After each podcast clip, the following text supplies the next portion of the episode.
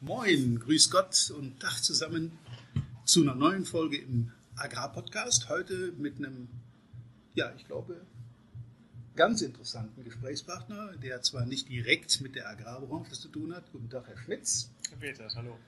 Herr Schmitz ist Geschäftsführer beim Hammerwerk Erft, einem meiner ältesten Kunden. Und im Zuge der Energiekrise dachte ich mir, das wäre mal interessant, bei so einer Schmiede, Hammerwerk, da können Sie gleich dann noch einiges dazu sagen. Aber erstmal vielen Dank für die Bereitschaft, fürs Gespräch und äh, legen wir mal los. Gerne, ja. Viel Spaß dabei. Ja, Herr Schmitz, ähm, vielleicht ein bisschen zur Historie vom Hammerwerk Erft. Hammerwerk Erft in Arloff, Bad Münstereifel. Genau, ja. Wie kam es dazu? Ja, äh, ich kann es natürlich erstmal nur aus äh, Erzählungen berichten, weil das äh, Unternehmen wurde weit vor meiner Geburt, äh, 1949 respektive 1950 hier am Standort gegründet. Wir sind hier äh, in den Ausläufern äh, der Eifel, in der Voreifel, wie man ganz gerne sagt, und ähm, als Freiformschmiede oder als metallverarbeitendes Unternehmen doch relativ ortsuntypisch hier angesiedelt. Mhm. Ähm, es kam zur Unternehmensgründung hier in der Region aus zweierlei Gründen. So hat man mir, so haben mir meine Vorfahren, das äh, sage ich vielleicht dazu, ich bin für das Unternehmen in vierter Generation gegründet wurde es wie gesagt 1949, 1950 von meinem Großvater respektive Urgroßvater. Und äh, eigentlich kam die Schmiedetradition auch dieser äh, meiner Familie eher aus dem Bergischen, wo äh, Schmiedeunternehmen äh, ursprünglich auch viel häufiger ganz, angesiedelt waren. Ja? Ganz kurz unterbrechen. Ich denke, die Zuhörer hören jetzt auch ein schlagendes Geräusch im Hintergrund. Ja, genau. Das ist der Schmiedehammer, den wir hier hören. Ja. Ich hoffe, man kann dennoch uns beide hier verstehen. Das ist ja unsere Kernkompetenz, das äh, das Schmieden, das heißt die Warmformgebung, in dem Fall bei uns von, von Stahl. Mhm. Stahl ist äh, unser Werkstoff, wobei wir inzwischen durchaus hin und wieder auch mal andere Werkstoffe ähm, schmieden, aber grundsätzlich äh, sind wir spezialisiert auf das Schmieden von Stahl. Das heißt, wir erwärmen diesen Werkstoff, damit er verformbar wird auf Schmiedetemperatur. Das ist in der Regel so knapp unter 1200 Grad. Äh, für diejenigen, die sich fragen, oh, wird es dann noch nicht äh, flüssig? Nein, das passiert bei deutlich höheren Temperaturen mhm. und das findet dann in den stahlerzeugenden Unternehmen oder in Gießereien statt. Äh, aber man kann sich dann schon vorstellen, und da kommen wir ja später noch zu, dass das Erwärmen von Werkstoffen auf äh, fast 1200 Grad sehr energieintensiv ist. Ja. Und demzufolge unser Energiebedarf hier im Unternehmen dementsprechend groß ist. Also ich habe mir äh, diverse Werkstücke, Rohlinge auf dem Betrieb angesehen, auf dem Weg hier zum Büro. Äh, da sind Teile dabei, die einige viele Tonnen wiegen. Richtig. Geschätzt. Genau. Und ja. wenn ich jetzt mal so eine Welle oder so einen großen Stahlblock nehme mhm. und muss den rot glühend machen, mhm. dann kann ich mir vorstellen, dass das nicht mit dem Feuerzeug geht. Das ist vollkommen richtig, genau. Ähm, unsere Einsatzgewichte der äh, Bauteile oder der Vorstücke, die wir einsetzen und produzieren, die variieren. Das Spektrum ist bei uns sehr groß. Äh, die kleinsten Werkstücke, die wir herstellen, wiegen 25 bis 30 Kilo. Das mhm. ist inzwischen eher die Ausnahme. Ähm, und die größten Blöcke, die wir einsetzen, haben ein Gewicht von bis zu 32 Tonnen. Und Sie haben vollkommen recht, wenn Sie sagen, das schafft man nicht mit dem Feuerzeug. Dafür haben wir gasbefeuerte Öfen. Die mhm. meisten äh, zucken inzwischen schon beim Stichwort Gas relativ schnell äh, zusammen. Das war und ist weiterhin aber der für uns wichtigste Energieträger, mhm. äh, Erdgas in dem Fall, und wir befeuern äh, die Öfen damit. Und dies, das ermöglicht es uns eben, die äh, Schmiedestücke auf entsprechende Schmiedetemperatur zu bringen, um den Block entsprechend, oder es sind dann immer mehrere Blöcke, die dann in einem großen Ofen liegen, äh, um die entsprechend auf eine Schmiedetemperatur zu bringen, dauert es mehrere Stunden bis hin zu teilweise mehreren Tagen, bis man so einen Ofen dann, äh, so einen Block dann entsprechend aufgeheizt hat, mhm. dass er im Kern auch vor allem gleichmäßig aufgeheizt und verformbar wird. Das erfordert ja auch eine Menge Vorplanung. Richtig. Im, genau. In den Schmiedeabläufen, denn mhm. wenn das Ding mal glüht, muss es auch unter den Hammer. Ja, der Spruch ist ja altbekannt. Man muss das Eisen schmieden, ja. solange es noch heiß ist. Jetzt genau. ist äh, Stahl etwas mehr als nur Eisen. Das hat einen hohen Eisenanteil, aber es gehört mindestens noch ein bisschen Kohlenstoff äh, hinzu mhm. und in unserem Fall auch noch weitere Legierungselemente. Aber es ist vollkommen richtig, wenn er einmal heiß ist, dann muss er auch geschmiedet werden. Dann müssen die Schmiedeaggregate entsprechend ähm, arbeiten können, loslegen können.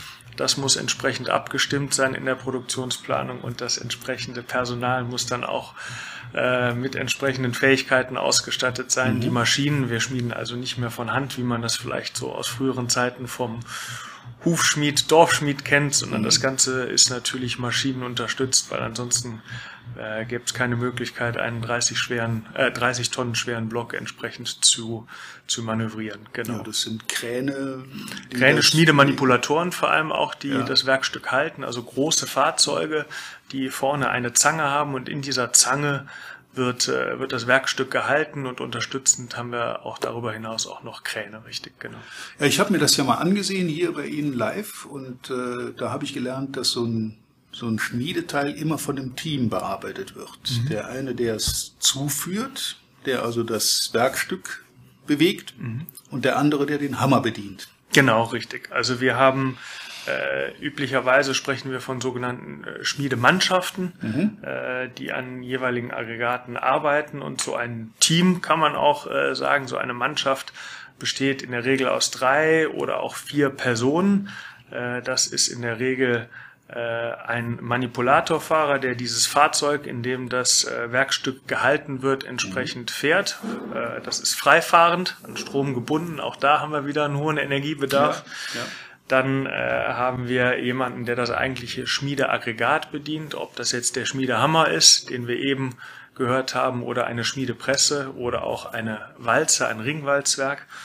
Auf jeden Fall braucht es jemand, der in einem Leitstand, auf einem Leitstand in der Regel sitzend äh, das Schmiedeaggregat bedient. Und dann gibt's in der Regel noch ähm, einen Schmied, der das Ganze beaufsichtigt und verantwortet im Rahmen dieser Mannschaft und häufig dann auch noch einen sogenannten Schmiedehelfer, der beispielsweise dabei hilft, äh, entsprechende Werkzeuge nach Vorgabe an das mhm. Aggregat heranzuholen.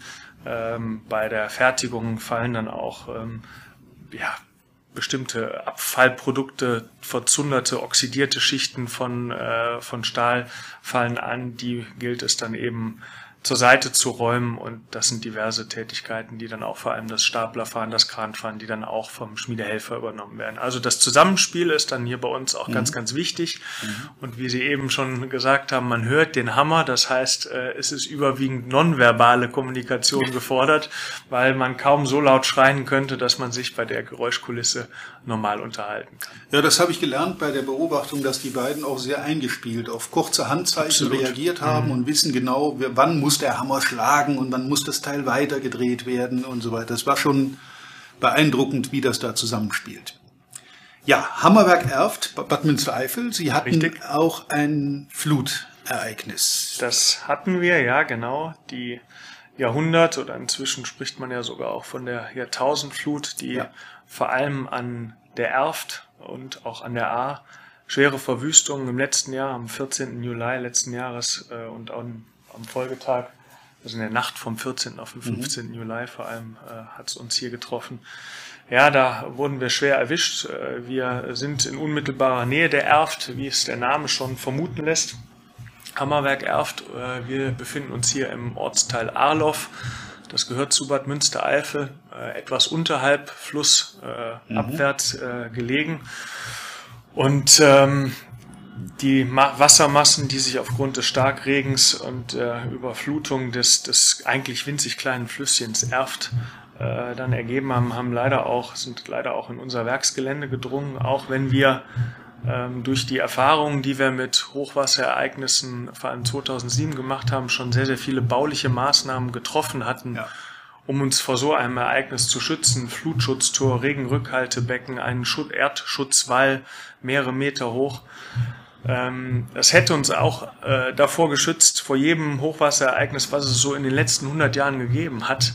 Ähm, aber leider war das Hochwasserereignis äh, noch wesentlich heftiger als all das, was wir bisher kannten und hat dann eben auch dazu geführt, dass das Wasser hier ins Werksgelände eingedrungen ist. Ähm, was ich mir für einen Ofen problematisch vorstelle. Ja, bei den Öfen äh, war es weniger das Problem, weil das äh, Wasser ist nicht in die Ofenkammern gelaufen. Also Okay. da hatten wir erstmal, äh, oder in den Ofenraum selbst. Ähm, schwerer betroffen waren einige Schmiedeaggregate, vor allem die Aggregate, bei denen, ähm, Sie können sich das so ein bisschen wie das Eisbergprinzip vorstellen. Äh, man sieht häufig nur die Spitze, aber äh, wenn, man, wenn man mal einen Blick äh, weiter nach unten wirft, dann sieht man, dass Getriebe, Motor, Hydraulik etc. alles äh, in, in Kellern, äh, in Maschinenkellern verbaut sind und Ja. die sind eben vollgelaufen und das hat zu erheblichen Schäden äh, geführt, genauso wie äh, teilweise die Elektrik, Elektronik, die Schaltschränke betroffen Ja. waren, in die Wasser her- hereingelaufen ist. Alles in allem muss man aber sagen, dass wir noch Glück im Unglück äh, hatten. Wir haben viele Schaltschränke, äh, die wir in den vergangenen Jahren aufgestellt haben, beispielsweise auch bewusst auf sogenannte Sockel etwas erhöht gebaut. Und an den meisten Stellen hier im Betrieb war das Wasser in Anführungsstrichen nur 20, 30 Zentimeter hoch in, in den Betrieb Okay. eingedrungen. Und das hat uns vom Schlimmsten bewahrt. Ohne Schutzwelle wäre es dann deutlich höher gewesen. Das wären dann mit Sicherheit anderthalb, zwei Meter gewesen und Ja. die äh, Schäden wären viel, viel gravierender gewesen und ähm, auch dank der riesigen Unterstützung unserer Mitarbeiter, aber auch von völlig fremden Personen, die in den Tagen nach der Flut äh, geholfen haben, zu helfen. Ähm, auch einiger organisat organisatorischer Hilfe, ähm, gesteuert über Versicherungen, über Eigenleistungen, über Bekannte, über Lieferanten. Also da war wirklich eine riesige Hilfsbereitschaft, die auch wir erfahren durften. Ist es uns auch dann äh, gelungen, relativ schnell wieder mit vielen Produktionsbereichen nach einigen Wochen und die letzten Aggregate sind dann eigentlich nach einigen Monaten auch wieder, konnten die wieder in Betrieb genommen werden. Äh, ein paar wenige Maschinen waren allerdings tatsächlich nicht mehr zu nutzen und äh, Waren kaputt. waren schlichtweg kaputt. Genau. Okay. Ja, ich glaube, das ist an ganz wenigen Leuten spurlos vorbeigegangen. Selbst die, die versichert sind, im Ahrtal zum Beispiel, haben ja auch ihre Probleme. Bis heute. Nach wie vor, ja. Bis heute. Das ist ja nun weit über ein Jahr her mittlerweile. Und äh, ja, aber das ist ein ganz anderes Thema. Das ist Das dann äh, ist- äh, sicher auch noch ein Punkt. Damit die Leute einen Eindruck kriegen, äh, wie viele Mitarbeiter sind hier am Standort? Kann man das grob sagen? Ja, doch, das kann man äh, relativ, äh, relativ genau sagen. Also wir haben ungefähr 270 Mitarbeiter hier am Standort. Okay. Also das ist jetzt dann doch noch inhabergeführter Mittelstand. Genau, oder, ja. äh, Darf man so nennen? Ja. Doch, das ist gut. Ich, ich selbst bin nicht der Inhaber, aber ich leite das Unternehmen gemeinsam mit meinem Onkel. Der ist wiederum äh, geschäftsführender Gesellschafter. Wir haben eine, äh, wie ich finde, sehr leicht zu verstehende Gesellschafterstruktur, bestehend äh, äh, vor allem eben aus meinem Onkel und aus meiner Mutter.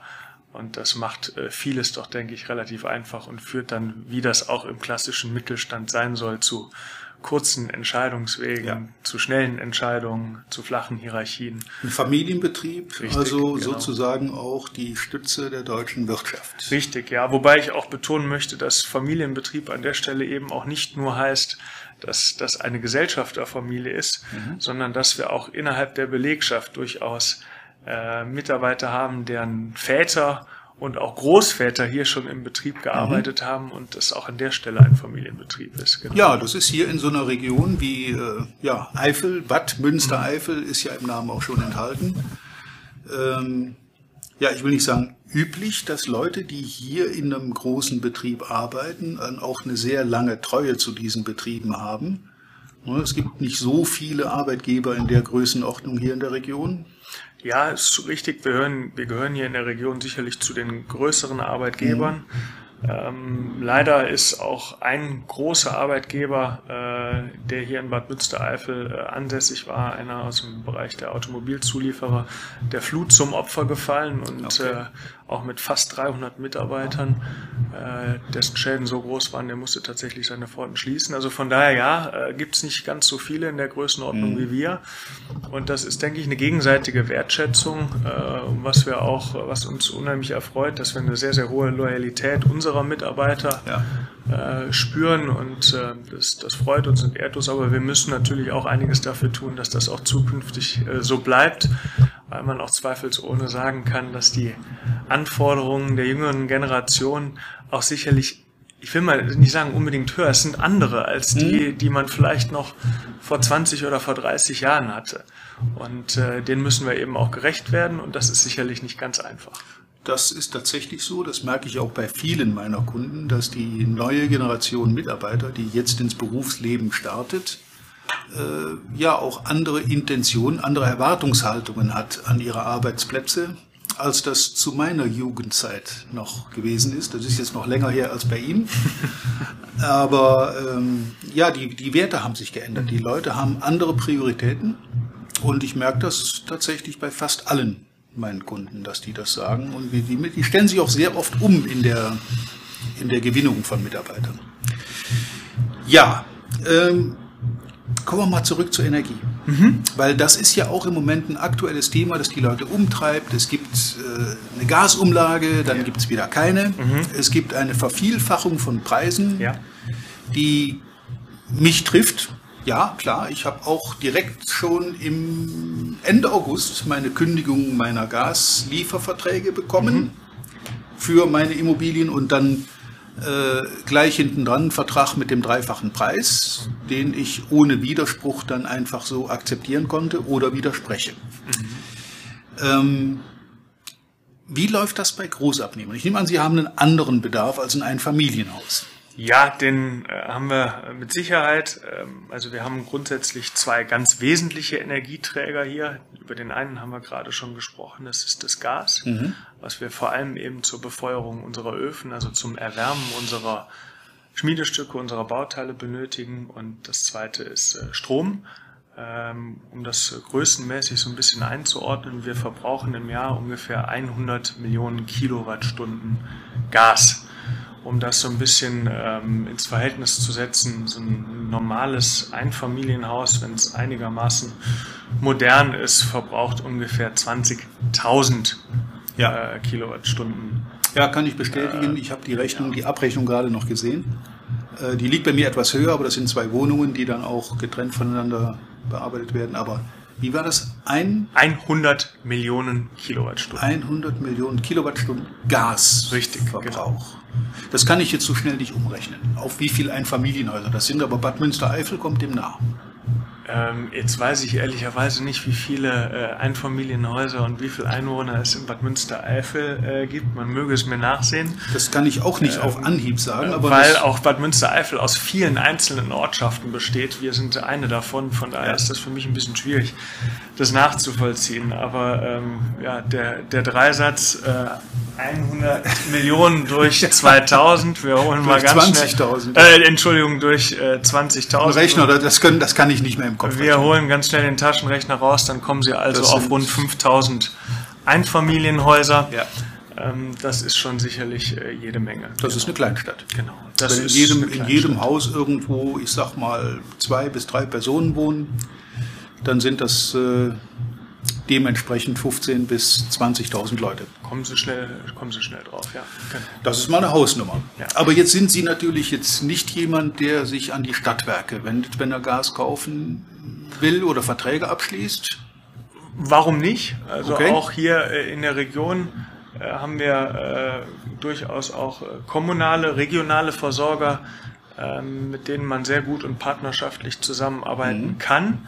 Ähm, vielleicht lassen Sie mich noch ergänzend zum Gas sagen, dass wir auch darüber hinaus ähm, 6,2 Millionen Kilowattstunden Strom verbrauchen, äh, was sicherlich auch nicht ganz unerheblich ist, aber im Vergleich natürlich zu unserem Gasverbrauch dann doch der deutlich äh, geringere Energiebedarf ist. Ähm, es gibt durchaus die Möglichkeit, sich an die kommunalen, an die regionalen Versorger zu wenden und mit denen Verträge, Lieferverträge abzuschließen, aber es gibt auch die Möglichkeit, äh, das ja, mit den großen Big Playern, die es so im Markt gibt und ohne, dass wir jetzt hier irgendwie falsche Werbung machen würden, den, den E.ONs, den RWEs dieser Welt, äh, mit denen können wir auch sowohl im Strom- als auch im Gasbereich grundsätzlich Lieferverträge abschließen. Und wir haben auch in der Vergangenheit auch schon beides gemacht. Da bin ich jetzt mal neugierig. Wäre so eine Firma wie Uniper, die äh, ja durch die Medien jetzt getragen wurde, durch die, äh, durch die Gasproblematik, wäre das ein Lieferant direkt für Sie gewesen oder kommt dann nochmal ein Handel dazwischen? Nein, also äh, meines Wissens, also für, für unsere Bedarfe wäre mir nicht bekannt, dass äh, Unipa als Lieferant in Frage käme. Mhm. Wir standen also mit Unipa direkt sicherlich äh, nicht in Kontakt. Unipa wiederum, aber das kann ich mit äh, Sicherheit sagen, war wiederum Lieferant für unsere Versorger. Mhm. Ähm, in der Regel und so würde ich als Unternehmer auch äh, oder als Geschäftsführer des Unternehmens auch immer versuchen zu handeln, äh, sollte Unipa für die äh, Gasversorger auch nur einer von vielen sein, aber die Abhängigkeiten können da sicherlich unterschiedlich sein. Wir als Unternehmen, das muss man vielleicht aber auch noch dazu sagen, können aber jetzt nicht sagen, dass wir in einem bestimmten Zeitraum, in der Regel sind das ganze Kalenderjahre, in denen wir Verträge schließen, häufig auch über mehrere ja. Jahre. Ja. Äh, da können wir aber nicht sagen, wir kaufen 30 äh, Prozent bei Lieferant A und 30 Prozent bei Lieferant äh, B und 40 Prozent bei Lieferant C, sondern die vertragliche Bindung sowohl im Strom als auch im Gasbereich erfolgt in unserem Fall und kann in unserem Fall auch immer nur über einen Lieferanten ja. folgen. Wobei ich jetzt nicht sagen muss, dass ich Strom und Gas bei einem und dem gleichen kaufen muss, das überhaupt okay, nicht. Ja.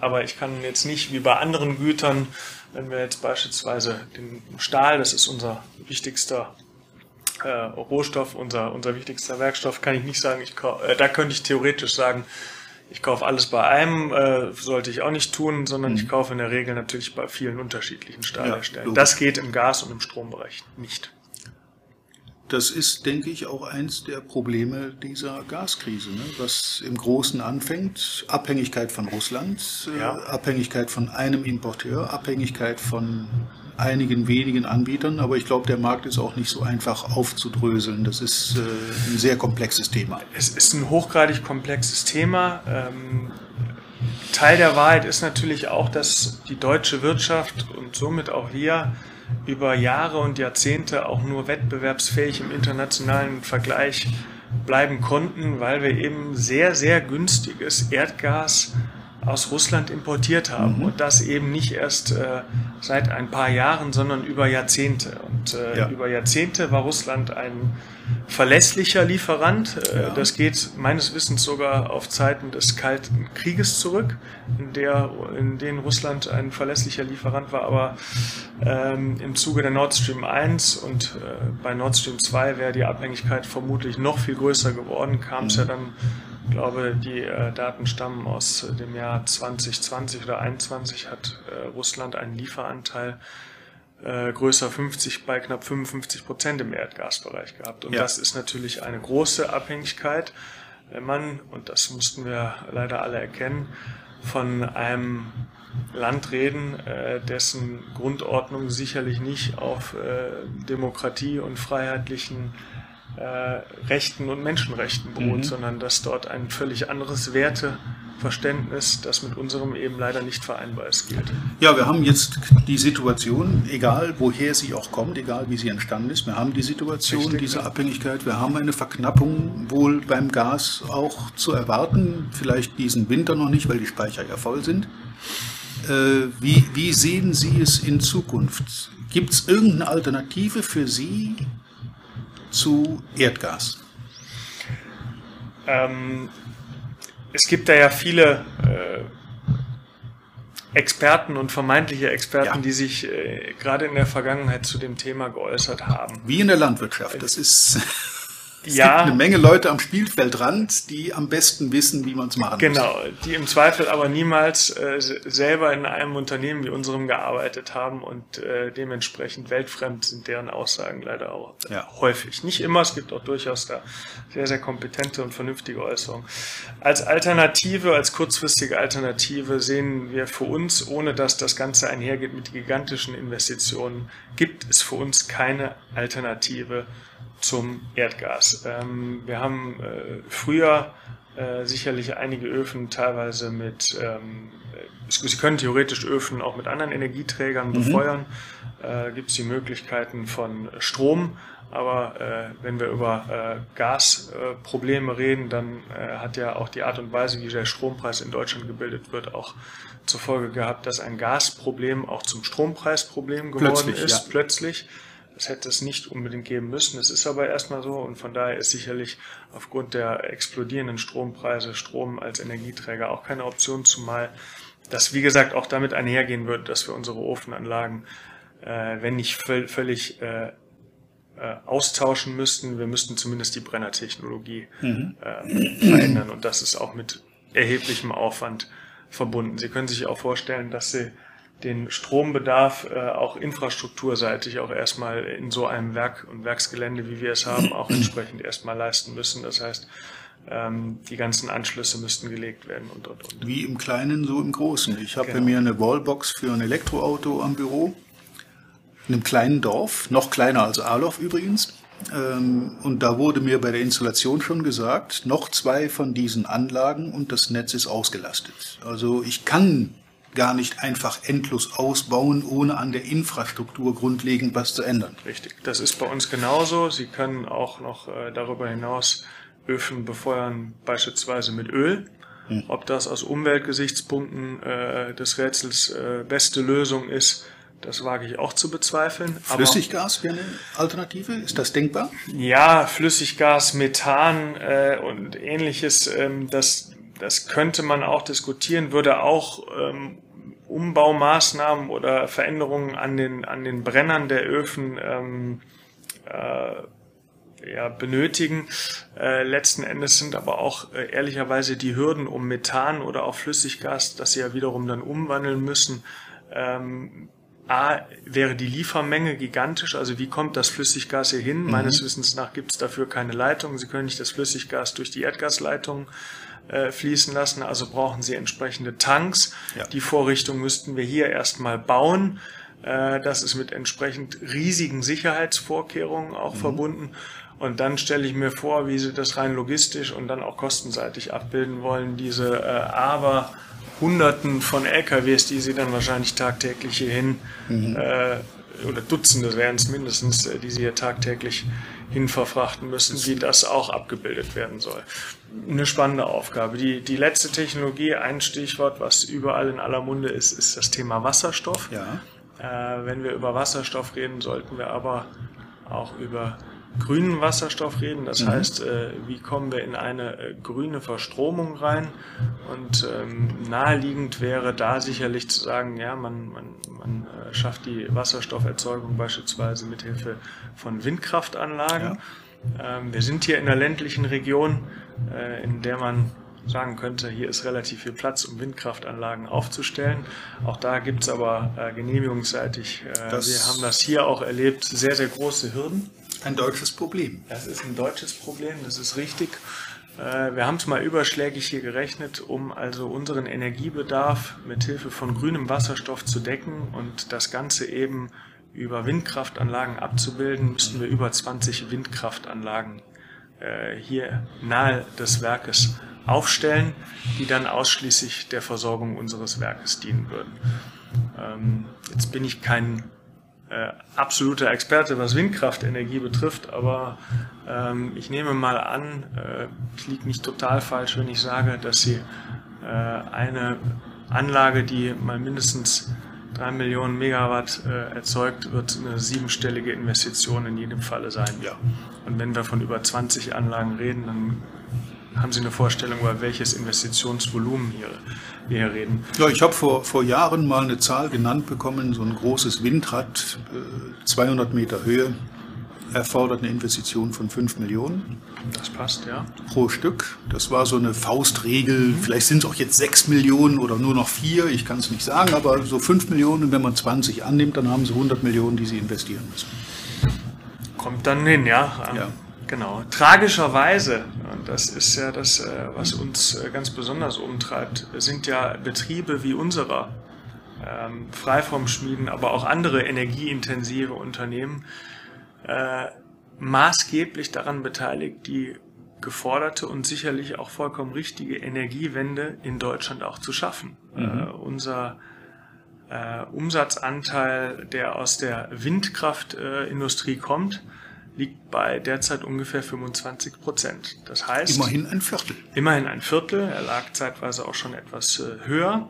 Ähm, beim, aber beim Strombedarf. Das nein, nein, nein. Äh, ich, äh, wir reden jetzt über den Absatz. Okay. Also, ähm, unsere ja. 25 Prozent unserer Kunden oder anders ausgedrückt 25 Prozent der Produkte, die wir erzeugen, landen in irgendeiner Form äh, im Bereich der Windkraftenergie. Das heißt, das, das sind ganz überwiegend sind das äh, Getriebeteile. Unsere Kunden sind dann in dem Fall häufig Getriebehersteller, Windkraftgetriebehersteller, ja. die sowohl für den Offshore- als auch für den Onshore-Bereich Getriebe herstellen. Ja, so eine Welle, wo so ein riesen Propeller dran hängt, die muss ja irgendwo herkommen. Das genau. Und ähm, wir haben einfach die allergrößte Sorge und es wäre wirklich äh, jammerschade, dass uns im Bereich der Windkraftindustrie das passiert, was wir im Bereich der PV-Anlagen mhm. vor einigen Jahren erlebt haben. Wir sind noch einer der führenden Wirtschaftsnationen, wenn es um diese Zukunftstechnologie geht. Wir haben die gesamte Wertschöpfungskette beginnt mit den Grundstoffindustrien, also der Erzeugung von Stahl, von anderen mhm. Werkstoffen bis über die Verarbeitung, die Herstellung von einzelnen Komponenten und Bauteilen bis hin zur Fertigung, Planung, Konstruktion äh, und Montage gesamter Anlagen und auch ja. den Betrieb ganzer Anlagen. Das gesamte Know-how ist noch in Deutschland zu finden. Es hat bereits eine gehörige Abwanderungswelle im Bereich der äh, Windkraftindustrie begonnen vor allem in die Länder, in denen sie A, deutlich günstiger mhm. äh, Energie zukaufen können oder nutzen können für ihre Produktion, in denen sie sowieso niedrigere Lohnkosten haben und wo eben äh, bei der Genehmigung und bei dem Aufstellen solcher Anlagen ihnen nicht solche bürokratischen Hürden begegnen wie bei uns. Und das ist dann eben vor allem Fernost. Ich habe heute Morgen gesprochen mit jemand, der ein Projekt in Sachsen betreut. Ja. Äh, das läuft unter dem Label Agrarphotovoltaik, AgrarBV, mhm. also auf Agrarflächen, die sowohl bewirtschaftet werden können und oben drüber trotzdem Strom. Und das soll dann dezentral organisiert werden, dass in diesen Anlagen aus Wind- und Sonnenstrom Wasserstoff produziert wird, mhm. der wiederum für Mobilitätsangebote dient, weil die mhm. haben keinen Anschluss, um den Wasserstoff dahin zu bringen, wo er benötigt, wo, wo er benötigt wird. Also ist so eine dezentrale Lösung durchaus vernünftig bevor da die Politik ins Handeln kommt. Jetzt laufen die ersten Gespräche, es läuft ein Pilotprojekt, es ist so eine Art äh, Vorzeigeprojekt, was da läuft, wo ich auch ein bisschen mit involviert bin. Äh, wir rechnen mit fünf bis sieben Jahren, bevor das zum Tragen kommt. Und das ist natürlich auch so ein Pilot, der dienen könnte für viele private PV-Anlagen zur Produktion im kleinen Umstand von, äh, Umfang von Wasserstoff für die eigene Mobilität von mir aus oder für andere Zwecke. Ähm, wenn sowas fünf bis sieben Jahre dauert, dann sind andere Länder da längst in der Produktion, bevor wir damit fertig sind. Da haben Sie mit Sicherheit recht, ja. Das, das macht mir Sorgen. Eine traurige Wahrheit, eine traurige Erkenntnis und trotz aller Bemühungen äh, und aller Lippenbekenntnisse gelingt es uns nach wie vor nicht, äh, diese Hürden äh, weiter abzubauen. Mhm. Und äh, gerade in der jetzigen Situation ist eben Eile äh, geboten. Ja. Ähm, jetzt müssen pragmatische Lösungen her. Wir haben, richtig, wir haben ja. nicht die Zeit, um uns jetzt über langjährige Gedanken und Stuhlkreise zusammenzufinden. Und ich glaube, was die Politik im Wesentlichen im Moment komplett unterschätzt, sind Dominoeffekte. Wenn irgendwo ein Automobilzulieferer, wie Sie eben gesagt haben, mit 300 Mitarbeitern plötzlich ausfällt wegen einer Flutsituation, dann fehlt ja da irgendwas im Markt. Und das zieht einen Rattenschwanz hinterher. Wenn das Getreide teuer wird, das Gas teuer wird, gehen Bäckereien zugrunde, die dann keine Brötchenversorgung mehr haben, die Lebensmittel werden teurer. Ähm, diese Zusammenhänge wirtschaftlich zu erfassen und auch miteinander abzuwägen, glaube ich, ist in Deutschland ein ernstes Problem. Das ist definitiv ein ernstes Problem. Das ein oder andere energieintensive Unternehmen, äh, so wie wir es eben sind, äh, fragt sich natürlich auch bei solchen, ähm, bei solchen Gegebenheiten, die wir hier äh, in Deutschland vorfinden, ob solche Industrien, solche Unternehmen wie wir wirklich noch ähm, erwünscht sind am Standort Deutschland. Und das, das macht schon sehr, sehr betroffen, weil wir auf der einen Seite den Anspruch haben, äh, hier gut bezahlte Arbeitsplätze, unseren langjährigen Mitarbeitern. Wir sprachen Ü- eben über davon. 70 Jahre. Ja, das Vor. Unternehmen gibt's äh, seit über 70 Jahren. Wir haben wirklich Generationen von Leuten hier beschäftigt. Das betrifft, wie gesagt, mich wie auch viele andere hier im Betrieb. Und äh, wir haben uns ja auf der einen Seite gerade in der Energiepolitik darauf eingestellt zu sagen, nein Mensch, wir wollen unbedingt diese Abhängigkeit, in dem Fall von Russland im Erdöl und im Erdgasbereich reduzieren und vertreiben aber gleichzeitig mit unserer verfehlten Energiepolitik die Unternehmen, die dafür sorgen, dass der Energiewandel in Deutschland und die dazugehörige Wertschöpfungskette, äh, dass die hier in Deutschland nicht mehr produzieren kann, verschieben die und verjagen sie in Richtung Fernost und begeben uns dann wiederum in neue Abhängigkeiten, von denen ich nicht glaube, dass sie wünschenswerter sind. Wir haben, wir haben die ähnliche oder sogar gleiche Situation in der Agrarwirtschaft. Ähm, wir wollen hier stilllegen, wir wollen hier Blühstreifen haben, wir wollen Pflanzenschutz verbieten, wir wollen renaturierte Flächen haben, wir wollen die Viehbestände halbieren, äh, Naturschutzgebiete ausweisen, wo kein Mensch was dagegen hat. Aber in einem Naturschutzgebiet, in einer Steppenregion, kann ich keine Lebensmittel erzeugen. Das muss auf Gunststandorten erfolgen. Köln-Aachener Bucht, Euskirchener Raum. Das sind die reinen Agrarregionen hier in der Nähe. Ähm, Und wir verlagern von diesen Gunststandorten die Produktion weg nach äh, Südamerika, in die Ukraine, nach Russland, kaufen den Weizen von da zu, den wir den ärmeren Ländern der Welt wegkaufen. Das heißt, wir haben, wir haben im Moment die Problematik, dass wir hier relativ dekadent aus meiner Sicht uns aus der Produktion langsam zurückziehen, verabschieden und verlagern es aber ins Ausland, weil wir wollen die Ware ja weiter haben. Und diese Problematik, da, da finde ich eine Parallele. Ich sehe auch in der Agrarwirtschaft einiges an Betrieben, die darüber nachdenken, ins Ausland zu gehen und von dort aus den deutschen Markt einfach mit zu bedienen. Es ist nicht unser Ansinnen, unsere Produktionsstandorte ins Ausland zu verlagern. Wir bekennen uns zum, zum Ja. hiesigen Standort und haben auch keinen anderen. Ähm, aber nochmals, dass, ähm, dass wir bereits in der Vergangenheit gesehen haben, dass sich Unternehmen gerade stark internationalisiert, äh, internationalisierte Konzerne, äh, auch aufgrund der hier vorherrschenden ähm, Produktionsbedingungen abwenden und Produktionsstätten verlagern und damit dann eben auch ganze Lieferketten folgen. Das ist schon rein aus kaufmännischer Sicht absolut nachvollziehbar. Ja. Ähm, und das natürlich, wenn dann vor allem äh, Unternehmen so stark internationalisiert sind, dass eben ein so lokaler Bezug, wie es vielleicht ein Familienunternehmen hat, nicht gegeben ist und ein Management, was vielleicht ganz woanders sitzt, als das die einzelnen Produktionseinheiten tun, dass diese Entscheidung viel nüchterner und schneller getroffen wird, als das bei uns der Fall ist, das sehen wir auch.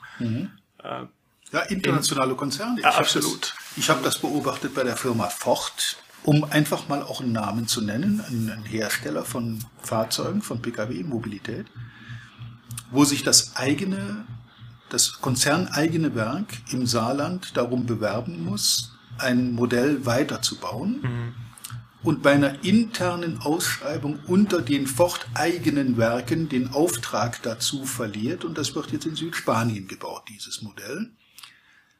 Äh, Das war mir nicht bewusst, dass also innerhalb der Konzerne die Werke miteinander Wettbewerb um Aufträge äh, betreiben. Das habe ich in der Form so noch nie kennengelernt. klingt ein bisschen nach äh, Kannibal industriellem Kannibalismus. Ja, für mich auch.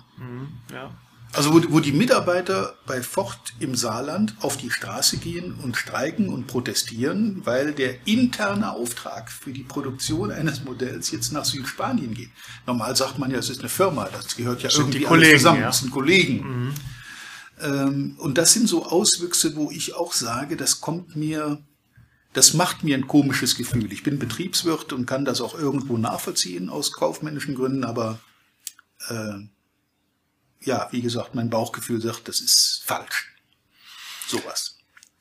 Wir hatten zu Beginn oder wir hatten eigentlich die Hoffnung gehegt, dass, ähm, äh, dass die Corona-Pandemie, die mit Sicherheit auch für uns äh, als Unternehmen, aber auch äh, für, für unser, unseren gesamten Wirtschaftsstandort Deutschland sicherlich nicht viel Gutes hatte. Ja. Dass wir doch ein paar wenige positive Lehren daraus ziehen würden und dass es äh, vor allem die Erkenntnis daraus hervorgeht, dass man sagt, man möchte in, bei bestimmten äh, wirklich immens wichtigen Produktionsgütern unabhängiger werden vom, ja. vom Import äh, von äh, Ländern, die gegebenenfalls in bestimmten Situationen eben nicht partnerschaftlich handeln und uns nicht zuverlässig und nachhaltig beliefern können und oder wollen. Ähm, und das Schlimme ist, wir können es ja. Äh, wir können es noch. Äh, in bestimmten Bereichen äh, glaube ich aber, dass wir es nicht mehr lange können. Mhm. Ähm, irgendwann die entsprechenden Maschinen oder das Know-how dauerhaft auch verloren geht. Ja. Ähm, aber das äh, funktioniert eben auch nur, äh, wenn bis hin zum letzten Verbraucher Kaufentscheidungen eben auch nicht zu 100% preisgetrieben sind Absolut. oder an, ja. bei dem einen oder anderen als äh, unabdingbar wichtig geltenden Produktionsgut äh, die Politik äh, den Preis in irgendeiner Form so stark subventioniert, dass äh, der deutsche, der inländische Hersteller eben auch beim Konsumenten als wettbewerbsfähig wahrgenommen wird. Ja. Das Beispiel kennen wir von den Masken, das kennen wir von ähm, Pharmazie? Von Pharmazieprodukten. Und das sind ja eigentlich Abhängigkeiten, äh, die ich nicht haben will. Wenn es heißt, Mensch, in irgendeinem Hafen in Fernost wird gestreikt und deshalb kommen bei uns lebenswichtige Medikamente eben nicht an, weil das sich zum Produktionsstandort Nummer eins für, ein, für irgendein überlebenswichtiges Medikament abgebildet ja, hat. Absolut. Ähm, heißt aber natürlich auch, wenn ich das jetzt übertrage auf den einzelnen Verbraucher, dass äh, ich dann entweder wirklich so patriotisch handeln müsste, zu sagen, mhm. ja, ich kaufe auch das deutsche oder zumindest mal das europäische Produkt, auch wenn es 20 oder 30 Prozent sogar teurer ist. Mhm. Das muss man sich auch leisten können und das kann nicht jeder, das verstehe Absolut ich auch. Richtig, ja.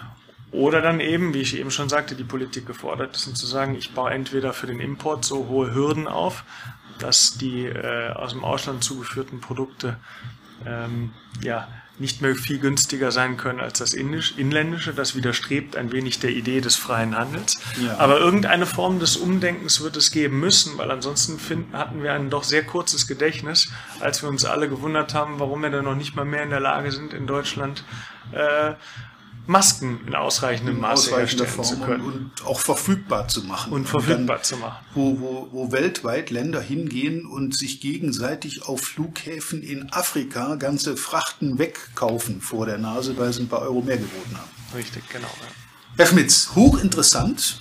Das wäre eigentlich ein Thema, um das nochmal zu verlängern, das Ganze. Aber ich glaube, in Anbetracht der Zeit sollten wir zu einem Ende kommen. Appell an die Politik, Appell an die Verbraucher. Vielen Dank dafür. Danke Ihnen für das gute Gespräch.